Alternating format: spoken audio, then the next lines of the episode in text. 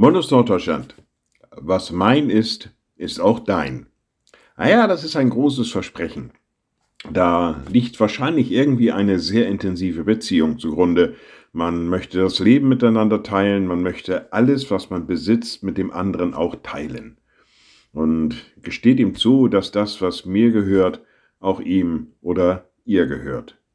Nichts mehr soll uns trennen und alles wollen wir gemeinsam tun, gemeinsam besitzen, gemeinsam haben.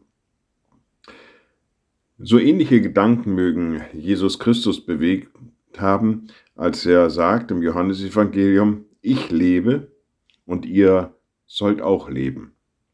Also dieses Leben, das er hatte, das er genossen hat, das er verkörperte, das wollte er nicht alleine für sich leben, sondern er wollte es mit denen zusammenleben, die ihm nahe sind. Und darum bringt er das so zum Ausdruck. Ich lebe und ihr sollt auch leben. Welch ein schönes Versprechen, das davon zeugt, dass Jesus Christus uns nahe sein möchte, dass er sein Leben nicht ohne uns führen möchte. Was mein ist, ist auch dein.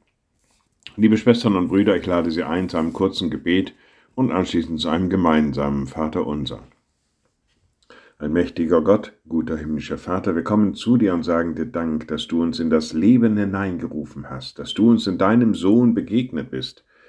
Wir danken dir, Herr Jesus Christus, dass du in dieses Leben uns auch mitgenommen hast. Durch dein Opfer, dass du es uns ermöglicht hast, durch deine Liebe. Sei uns darin immer wieder aufs Neue ganz nahe. Und wir beten gemeinsam.